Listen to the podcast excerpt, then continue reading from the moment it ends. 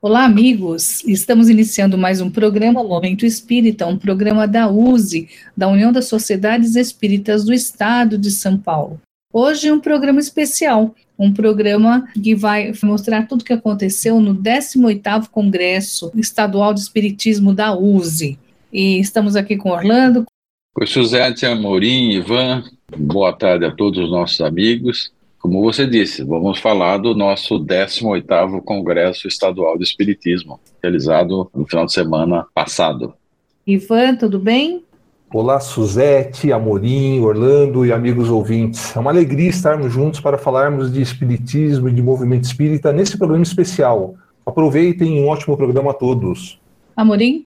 O 18º Congresso foi muito interessante. Vamos ter a oportunidade de conhecer vários detalhes, inclusive alguns detalhes internos que as pessoas não ouviram. E hoje nós temos uma enquete para você participar e você pode participar tanto pelo e-mail quanto pelo WhatsApp. Você já participou de reuniões mediúnicas? Estudou antes disso? É isso que nós queremos saber. E o nosso WhatsApp para você participar respondendo essa enquete é o DDD 11 99840 5706. Vou repetir. 99840 5706 e o e-mail momentoespírita.usesp.org.br. E também temos hoje a sorteada do mês de junho, que vai receber de presente um livro da livraria da USE. Amorim, quem foi a sorteada? A Ana Maria, que participou escrevendo para Momento Espírita, o seu final de telefone é o 63. Pedimos que entre em contato para dar o seu endereço e receber o livro de presente da Livraria da USE. Nós vamos começar apresentando um trecho da palestra de Rossandro Klingey. Presta atenção. Um conceito de um psiquiatra e psicanalista é, inglês chamado Winnicott, ele dizia a mãe suficientemente boa ou o pai suficientemente bom é aquele que se torna, assim que possível, desnecessário. Porque o filho ou a filha ganhou autonomia e independência. E aí é que a gente fica. É isso que tem acontecido recentemente? Está acontecendo o contrário. Criou-se uma geração de pessoas com dependências gigantescas com dificuldades enormes de amadurecer, ganhar consciência de si e construir a sua própria trajetória. E quando, como diziam os romanos, quando nós não construímos nossa própria trajetória, nós nos colocamos diante da tragédia. E vivemos muitas tragédias. Semana passada dando entrevistas a vários órgãos de imprensa aqui de São Paulo, por causa de um dos colégios em que uma criança de 13 anos pegou a lancheira, puxou e tirou a própria vida. E o que mais me chocou não foi esse evento que está se tornando epidêmico. Hoje o suicídio de crianças e adolescentes mata mais do que é, armas e acidentes de carro somados. Não me chocou não foi o evento em si, mas a reação das famílias que estavam esperando a chegada da mãe, que se joga diante da filha, e essas pessoas não para suportar, não para apoiar, não para resgatar uma mãe em dor, mas para filmar a reação dessa mãe. Alunos e pais filmando o que estava acontecendo. E a gente se pergunta: onde está a consciência? Onde está a empatia e onde está a compaixão? O que a gente percebe hoje, basicamente, é que a vida que a gente leva é uma vida que começa a falar sobre a capacidade que o indivíduo tem de fazer uma coisa que eu, eu julgo muito impactante, especialmente nos meus quase 20 anos de atendimento clínico, que é talvez fruto de um caso clínico famoso de Freud, que é o homem arruinado pelo próprio sucesso. É o quanto as pessoas se sabotam. O quanto elas, no fundo, no fundo, sabem o que precisa ser feito, mas sabotam acontecer. A clássica sabotagem, eu sei que é o caso de vocês, que é a procrastinação.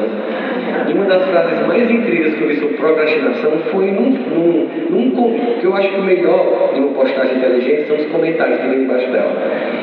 Uma pessoa falando sobre procrastinação, uma pessoa embaixo colocou assim: por que fazer uma coisa mal feita se eu posso fazer amanhã brilhantemente pela força do desespero? Eu achei incrível porque eu me lembro das muitas vezes que eu fiz o trabalho, a monografia, a dissertação até em cima da hora. A, a ideia que a gente cria falsamente de que o desespero nos motiva a fazer a coisa bem feita. O que a gente está vendo aí é uma clássica racionalização, ou buscando lá o texto do Evangelho segundo o Espiritismo, os sofismas as mentiras, construções lógicas, mas que não são verdadeiras, que nós construímos para desenvolver um autoconceito. Não, é porque eu sou uma pessoa que eu só consigo mesmo na tensão de ter pouco tempo. Imagine então se você tivesse feito com disciplina muito tempo, de fato teria se tornado algo brilhante. Nesse pequeno trecho da palestra do Rossandro, nós podemos observar que ele falou sobre vários aspectos, mas vamos salientar aqui sobre a questão dos bons pais que dão autonomia e independência para os filhos. Também falou sobre suicídio de jovens e também sobre autossabotagem, essa palestra de abertura do Rossandro foi realmente muito interessante. Orlando cuidou de toda a imprensa, do congresso. Começa dizendo para a gente quantas pessoas, os dados, os números do congresso, por favor. Suzete, a gente teve a oportunidade de apresentar esses dados ao final do nosso congresso e os números chamaram a nossa atenção porque eles estão bem acima daquilo que a gente imaginava ter de participantes desse nosso congresso principalmente considerando que a gente vem de dois anos de pandemia e esse é o primeiro grande evento realizado no estado de São Paulo. Então, nós tivemos a participação de 717 pessoas durante os dias 24 a 26 de junho, e esses participantes, eles têm representação de 13 estados brasileiros. Amapá, Bahia, Distrito Federal, Espírito Santo, Minas Gerais, Mato Grosso do Sul, Mato Grosso, Pará, Paraíba, Paraná, Rio Grande do Norte, Rio de Janeiro e o nosso estado de São Paulo, que tem como é normal a maior participação, 89% dos participantes é do estado de São Paulo, num total de 637 participantes e vindos de 84 cidades do nosso estado. As cidades com maior número de participantes, como sempre acontece, independentemente do congresso ser realizado na cidade de São Paulo ou fora, é a cidade de São Paulo, pelo maior número de habitantes que tem, consequentemente, maior número de espíritas. Nesse 18º congresso, São Paulo esteve representada por 198 participantes. Em segundo lugar, na cidade com maior número, é Campinas, que fica bem próximo a Atibaia, com 48 participantes. Ribeirão Preto é a terceira, com 47 participantes. Em quarto, a cidade de São José dos Campos, com 34. E na quinta e na sexta posição, empatadas as cidades de Franca e Sorocaba, com 14 representantes cada uma delas. Um dado que chamou muito a atenção foi a participação das mulheres no 18º Congresso. Nós tivemos 454 mulheres e 263 homens participando do Congresso, significando que, em linhas gerais, para cada 10 participantes, quase 7 eram do sexo feminino. Uma participação muito grande das mulheres nesse nosso Congresso. Um outro dado interessante é com relação à idade. A gente tem espíritas participando desde os 15 anos de idade até 87 anos de idade, com a mediana, uma medida que representa o valor central das cidades, de 56,6 anos, quase 57 anos de, de idade é a participação dos espíritas nesse nosso congresso. Esse dado relevante da participação maior das mulheres eu gostaria de dar um destaque a isso, porque durante muitos anos os homens iam, os homens eram a maioria, iam para congressos, iam para encontros, para eventos, e as mulheres não. As mulheres ficavam geralmente dando um suporte na cozinha, preparando lanches, ajudavam no movimento, mas elas não participavam ativamente dos estudos uma felicidade muito grande, né? Ver esse número maciço das mulheres indo aprender, indo em busca da, do conhecimento, e a gente nota isso no movimento espírita, cada vez mais as mulheres na direção, né, nos cargos diretivos, e isso é, é uma coisa muito positiva, né, Orlando? Isso, sem dúvida, é um aspecto muito interessante que a gente nota. Dizem que a mulher tem menor participação nas posições de liderança no movimento espírita. Mas a gente nota que o número de mulheres espíritas é muito grande. Eu, inclusive, fiz um comentário junto a algumas pessoas da comissão organizadora do Congresso para a gente fazer uma reflexão, porque se, por um lado, há uma dominância do número de mulheres no Congresso, por outro lado, a gente nota que, em termos dos expositores e dos participantes das rodas de conversa, a grande maioria é do sexo masculino.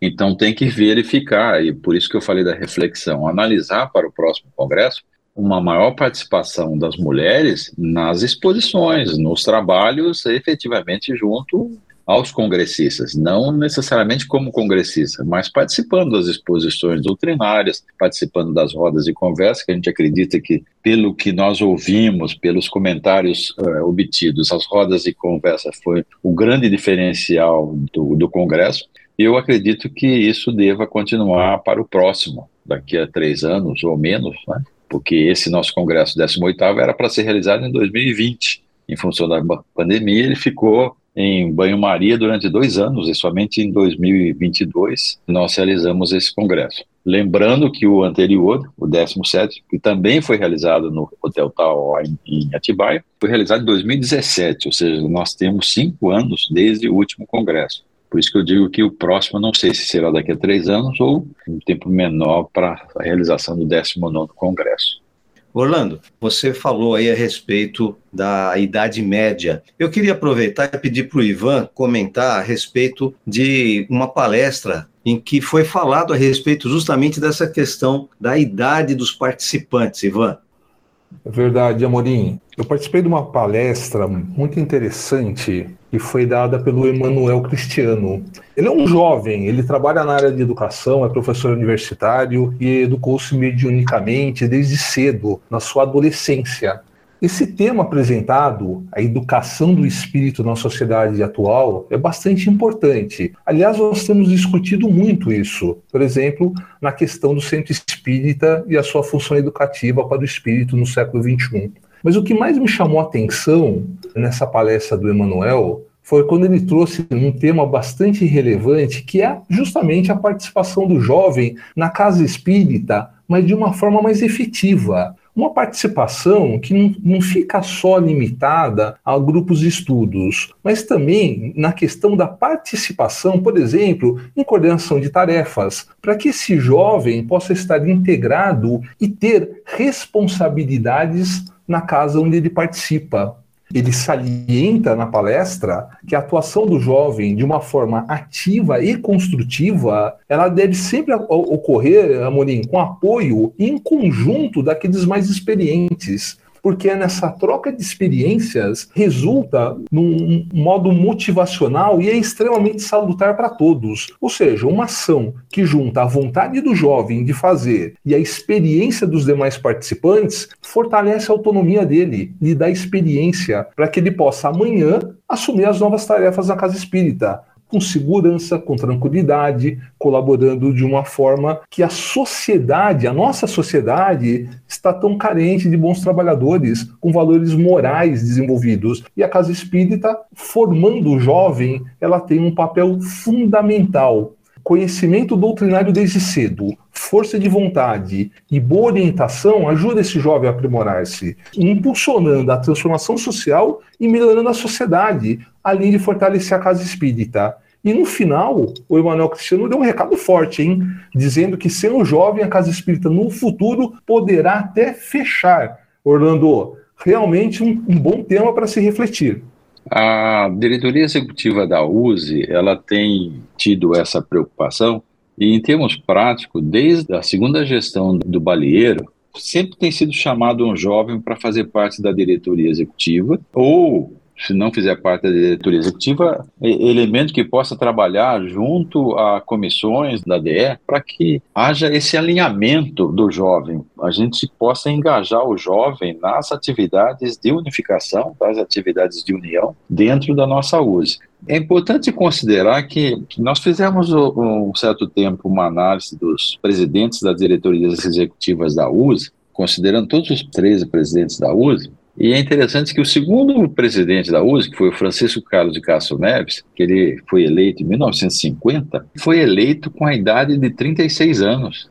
Foi o presidente mais jovem que nós tivemos na DE da USE. O segundo mais jovem foi o Nestor João Mazotti, com 37 anos de idade. Ou seja, a USE tem essa ideia de trazer o jovem junto às suas atividades, junto às suas funções.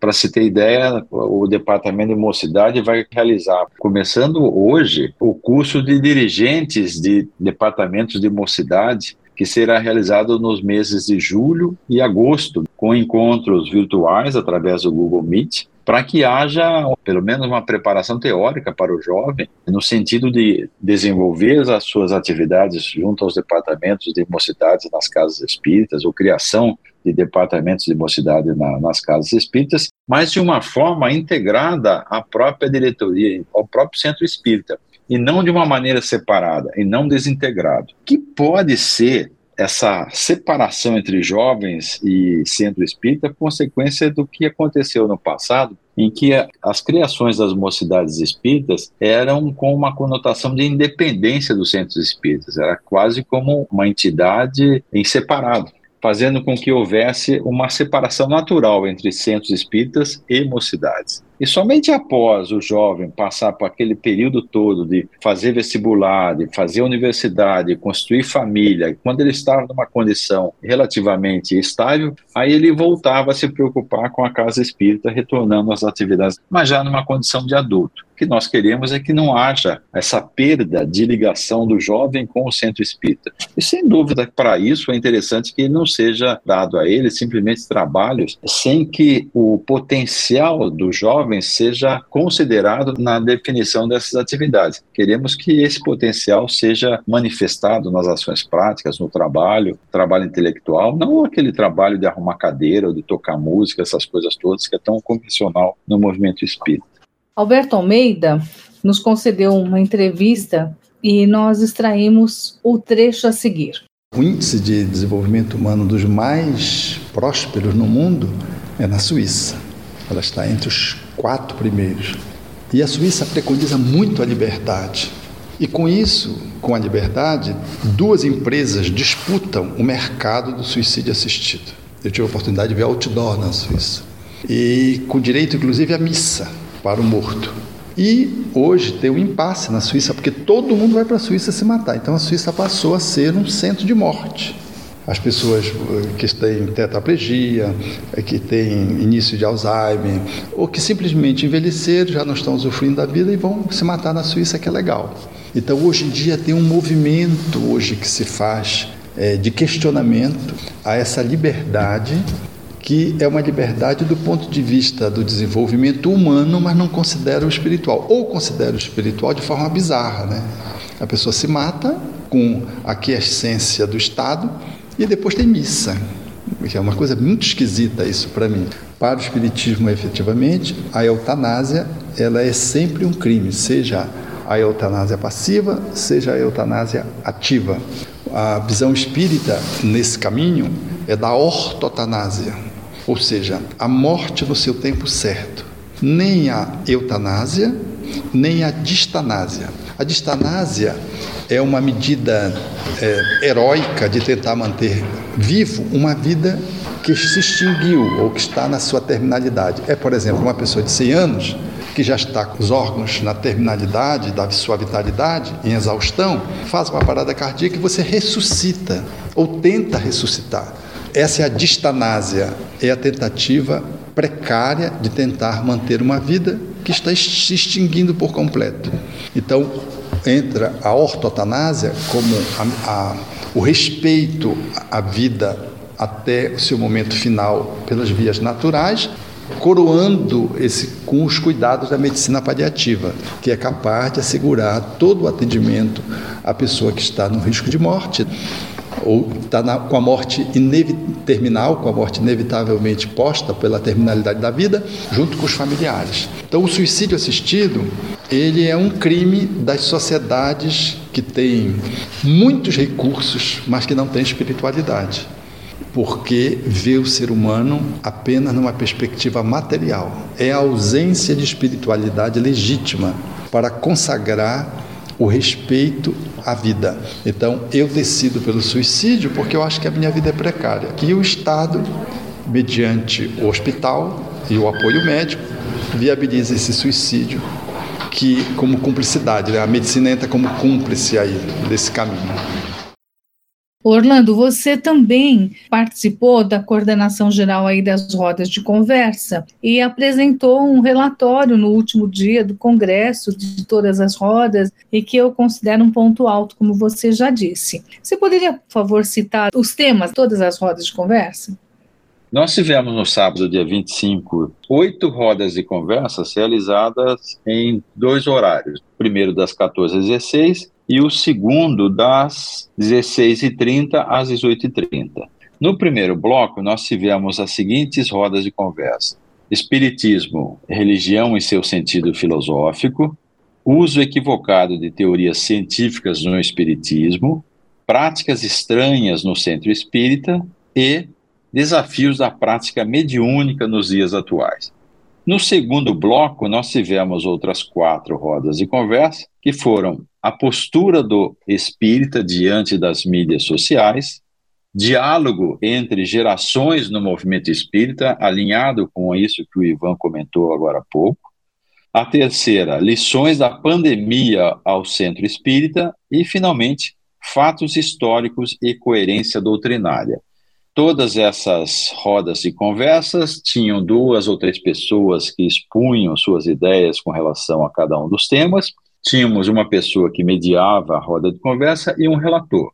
Posteriormente à realização das rodas de conversa, para cada uma delas foi feita uma síntese, e a síntese das oito rodas de conversa foram apresentadas no domingo, no horário das nove às dez da manhã, de tal forma que, mesmo quem não tenha participado da maioria delas, né, que era impossível, porque foram simultâneas, pelo menos tiveram a condição de verificar qual foi a síntese. Inclusive, essa síntese de todas as oito rodas de conversa farão parte do caderno especial da revista Dirigente Espírita, referente a julho, agosto, Ivan, você participou de duas rodas de conversa. Você poderia destacar uma? Suzete, eu participei da roda de conversa que tratou dos desafios da prática mediúnica nos dias atuais. Eu gostei muito dessa, dessa roda, que por sinal foi mediada pelo Amorim, foi bem interessante.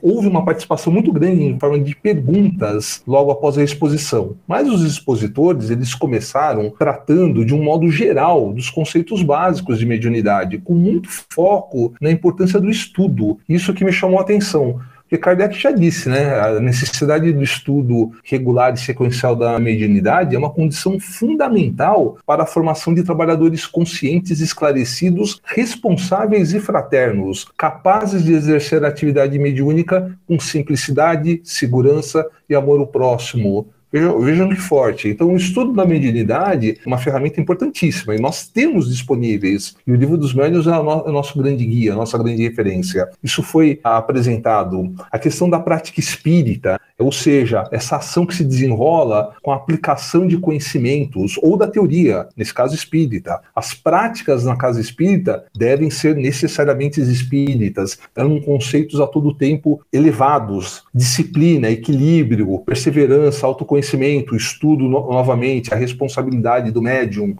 conceitos de que a mediunidade não é expiação, não é prova, não é merecimento. O médium não é um sofredor que possui inúmeras dívidas e, que poderá cair novamente se falhar e sofrer ainda mais no plano espiritual aqui.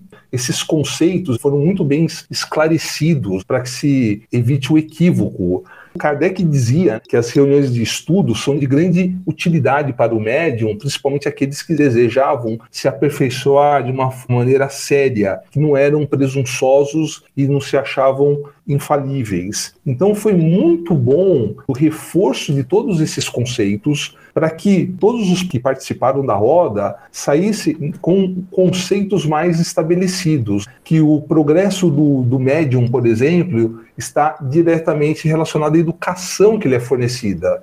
São muitos conceitos importantes que reforçam uma, cada vez mais que o Espiritismo nos ajuda muito nesse processo educativo. Lembrando-nos sempre que o objetivo essencial de todo esse aprendizado aqui da, da doutrina é o melhoramento de todos nós. e que nos ajuda a todo tempo nesse nosso processo de progresso moral e intelectual. Gostei muito da roda, foi muito instrutiva e seria muito bom que a gente repetisse esse modelo no próximo congresso, Suzete. Heloísa Pires, numa entrevista, fala como fazer para uma vida equilibrada. Olha, Paulo de Tarso responde: se eu falar a língua dos homens e dos anjos, se eu conhecer todos os mistérios, aí ele conclui: isto de nada vale. A praticar o bem. E eu acho muito importante ser humilde. Eu, não, eu fico preocupada quando eu vejo umas estrelas andantes que se consideram muito importantes, porque depois que a ciência confirmou Jesus. Na casa do meu pai existem muitas moradas, trilhões de planetas. Nós, mergulhados num pontinho azul, somos crianças muito pequenas. Então, acho prática da caridade humildade. Prática. Amamos Jesus é poesia pura. Eu amo repetir as palavras de Jesus. Mas se não praticar e é difícil praticar, de nada vale. Já melhora um pouquinho, né? Orlando, você está responsável pela revista Dirigente Espírita e vai sair uma reportagem especial do Congresso, dando detalhes, como você já disse, sobre as rodas de conversa, sobre as palestras e tudo mais. O que você poderia nos falar mais a respeito dos artigos que vão sair nessa revista? Ela será uma é. revista especial? Não, não será uma revista especial, mas terá um caderno especial sobre o Congresso. Nós discutimos se haveria possibilidade da gente ter os anais, então nós estamos transformando os anais do Congresso nesse caderno especial que vai sair na próxima edição, a edição número 190 da revista digital Dirigente Espírita, nós faremos uma síntese de todas as palestras, palestras do Rossandro, Klinge, palestra do Alberto Almeida, Humberto Schubert, da Heloísa Pires, do Emanuel Cristiano, do Haroldo Dutra Dias e do André Trigueiro. Todas essas palestras serão feitas sínteses. Definimos pessoas para redigirem essa síntese, pessoas que participaram, obviamente, das palestras. Teremos também a síntese de todas as rodas de conversas, farão parte desse caderno especial. Além de ter uma reportagem especial sobre o Congresso, nós vamos falar sobre a mostra de manuscritos e documentos históricos do Espiritismo, em que nós tivemos a apresentação de manuscritos de Allan Kardec pela Allan Kardec Online,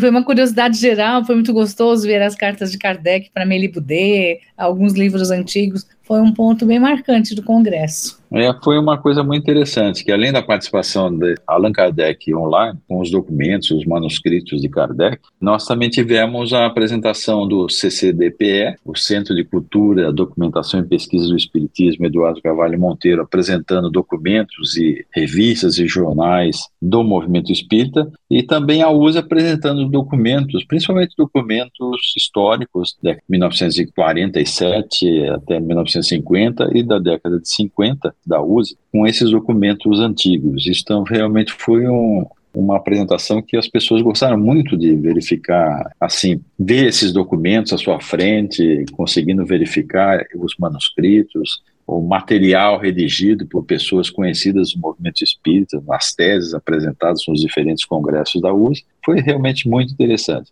Além de ter a, a livraria é, fornecendo os livros para os interessados. Também teremos no caderno especial depoimentos de pessoas espíritas e dirigentes espíritas que participaram do congresso, darão seus depoimentos sobre o que acharam do congresso. Humberto Schubert também nos concedeu uma entrevista muito interessante e salientou entre todos os assuntos que ele abordou como usar as ferramentas da sociedade para nos desenvolvermos quando a gente pensa em ferramenta, geralmente a gente pensa em um aparelho, um instrumento físico, tecnologia.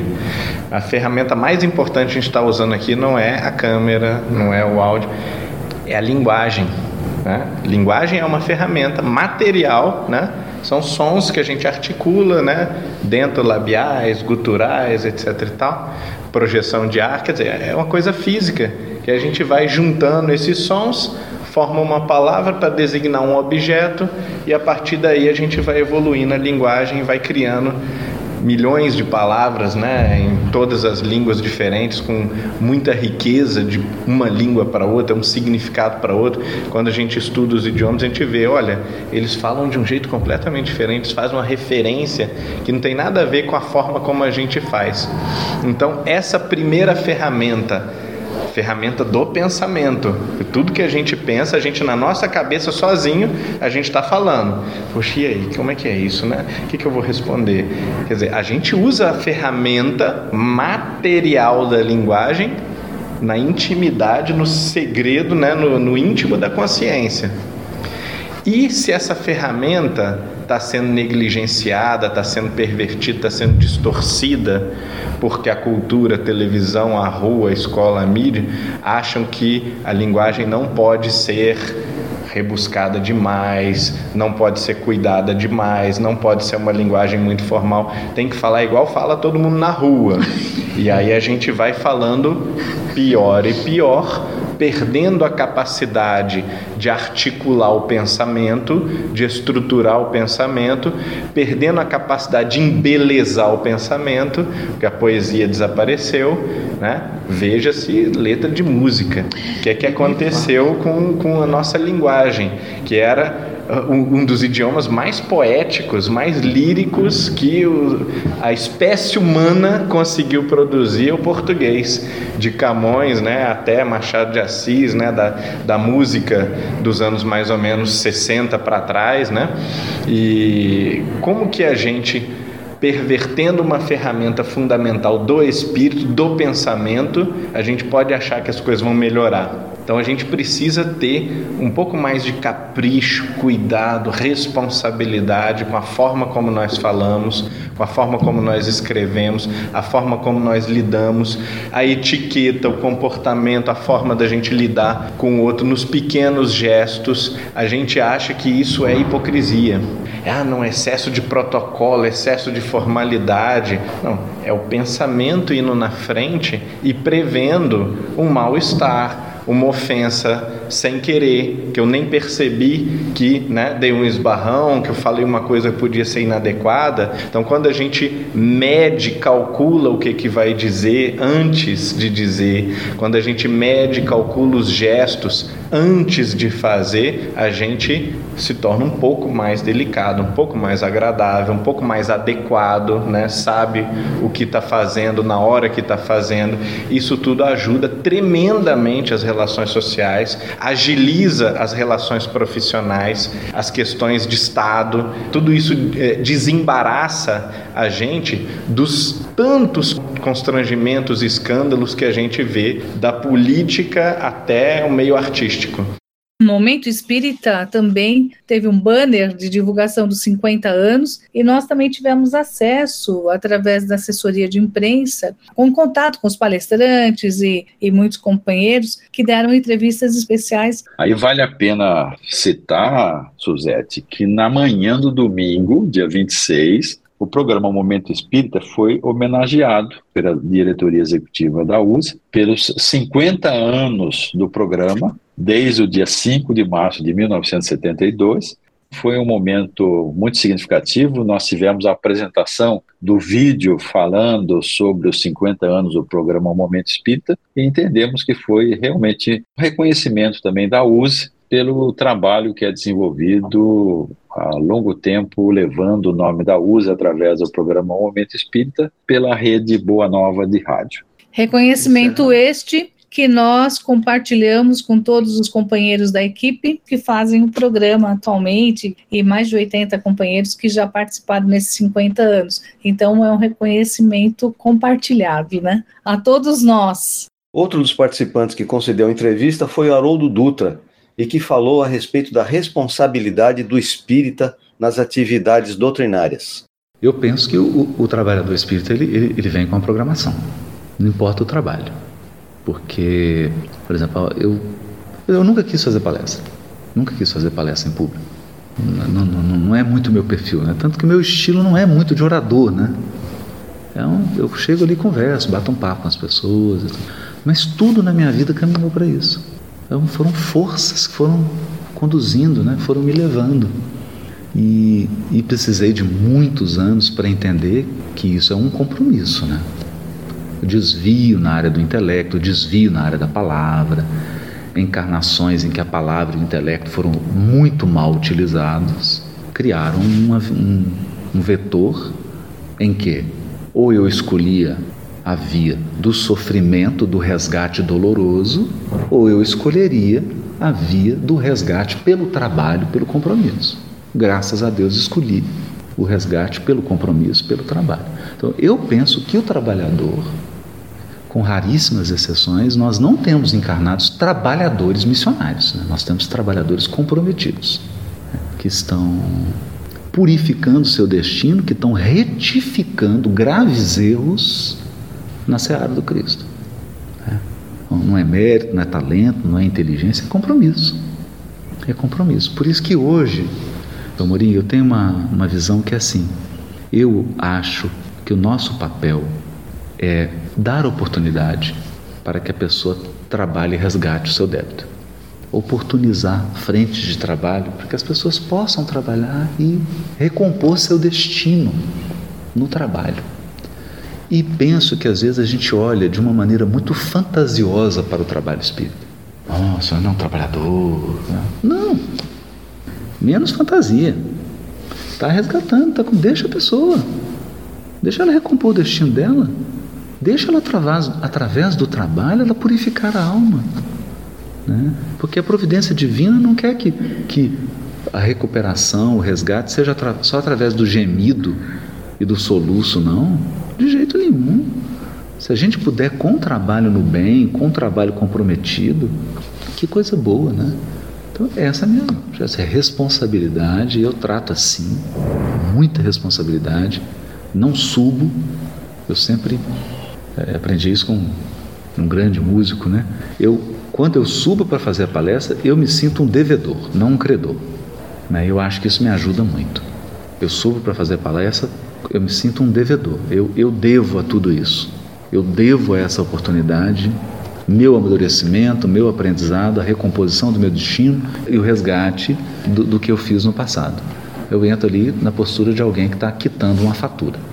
E por isso que eu levo tão a sério a tribuna espírita, a palestra espírita, evito ficar dando opinião pessoal, evito ficar falando dos meus gostos pessoais, sempre baseio a minha palestra em textos da codificação e da obra subsidiária, sempre referenciando. Eu acho que esse, esse deveria ser a postura do trabalhador, né? referenciar o seu trabalho na obra, na tradição, na responsabilidade, porque ele não está ali num ambiente particular, num ambiente privado. Ele está ali como alguém que está exercendo uma responsabilidade e que tem contas a prestar. E eu tenho absoluta certeza, assim que eu desencarnar, vai ter uma prestação de contas. Vai chegar e falar, você recebeu isso, isso, isso, agora vamos, vamos avaliar aqui como é que foi a, a produtividade. O que, que você produziu? Qual a impressão você deixou no espírito geral? Me preocupo muito com isso. E digo isso a companheiros. Falo, cuidado com certas bandeiras que você levanta no movimento espírita. Cuidado, porque você pode deixar uma impressão, uma impressão geral muito negativa a respeito do seu trabalho. E você vai responder por isso. Você vai responder por isso. Então, quem escreve, quem fala, tem que prestar atenção na impressão.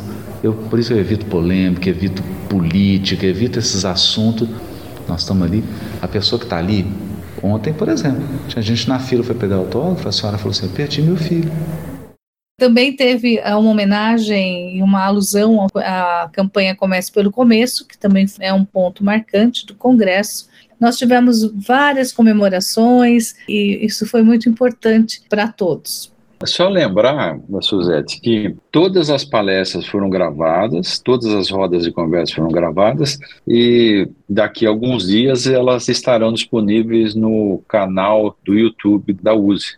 O USE SP só esperar um pouquinho, porque os vídeos estão sendo editados para que sejam disponibilizados ao público em geral. Nós não fizemos a transmissão do evento online ou ao vivo em função de que, como o Congresso teve uma taxa de inscrição, nós entendemos que seria uma desconsideração àqueles que pagaram seus ingressos, né? A gente disponibilizar as palestras ao vivo. Mas faremos isso e essas palestras sendo gravadas estarão disponíveis para o público em geral. Como último trecho a ser apresentado hoje, vamos ouvir parte da entrevista que André Trigueiro nos concedeu, onde ele fala sobre um dos seus temas preferidos, a ligação entre ecologia e espiritismo. Então não se trata de direita e esquerda, progressista ou conservador. Aí eu vou encaixar o complemento da resposta. Além de governantes negacionistas que estão fora da época, temos uma cultura predatória. Espíritas entram em fila de Black Friday.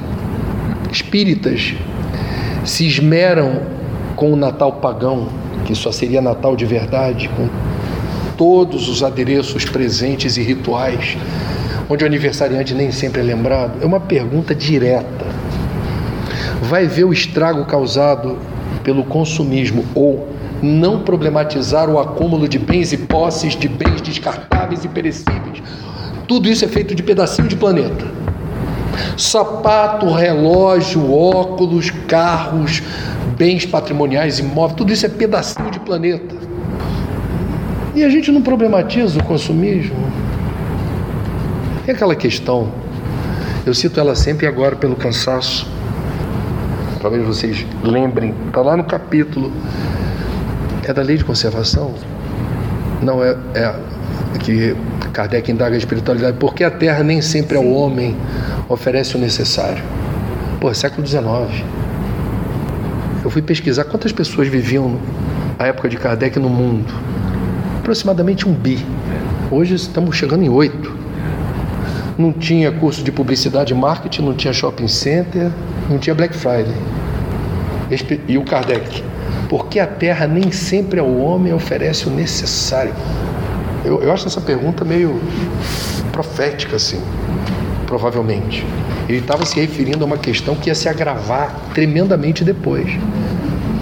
A resposta da espiritualidade é linda e o trechinho que eu mais gosto diz assim: A terra ofereceria ao homem sempre o necessário. Se com o necessário soubesse o homem contentar-se. Isso é espiritismo. A espiritualidade maior no século XIX dizia: se liga no necessário, que é isso que você precisa prestar atenção. O resto remete a distração, dispersão, alienação. Ivan, como você participou ativamente do Congresso, assistindo a várias palestras, a várias rodas de conversa, por favor, faça uma apreciação.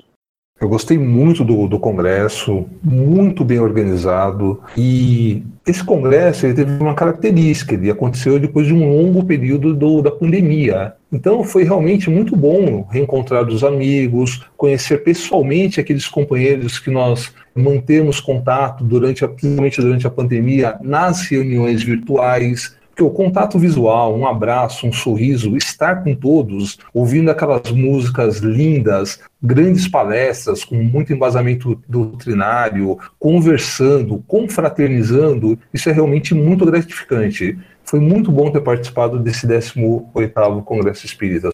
O Ivan lembrou bem, é, nós tivemos a cada início de período, na sexta-feira, no sábado de manhã, à tarde, no domingo da manhã, a gente sempre tinha apresentações musicais iniciando esses períodos em que Moacir Camargo, Liralcio Ritt, Ed Moreno e outros se apresentaram para o público presente no Congresso. Também o cerimonial apresentado pela Guilmar Santana e o Faduli Costa.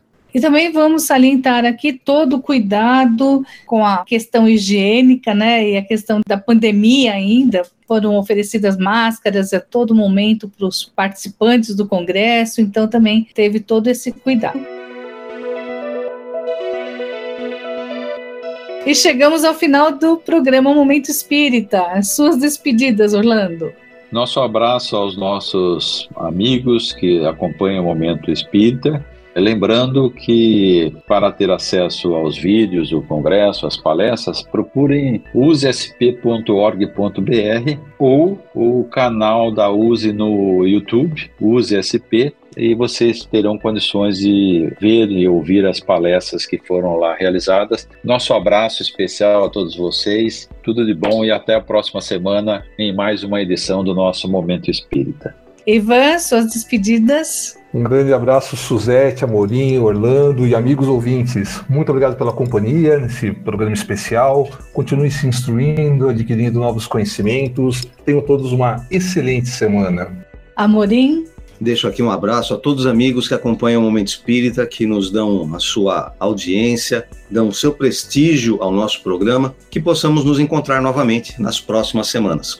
E eu, Suzete, também quero deixar um abraço a todos, desejar um ótimo domingo, uma ótima semana e continue agora com a programação gostosa aqui da Rádio Boa Nova.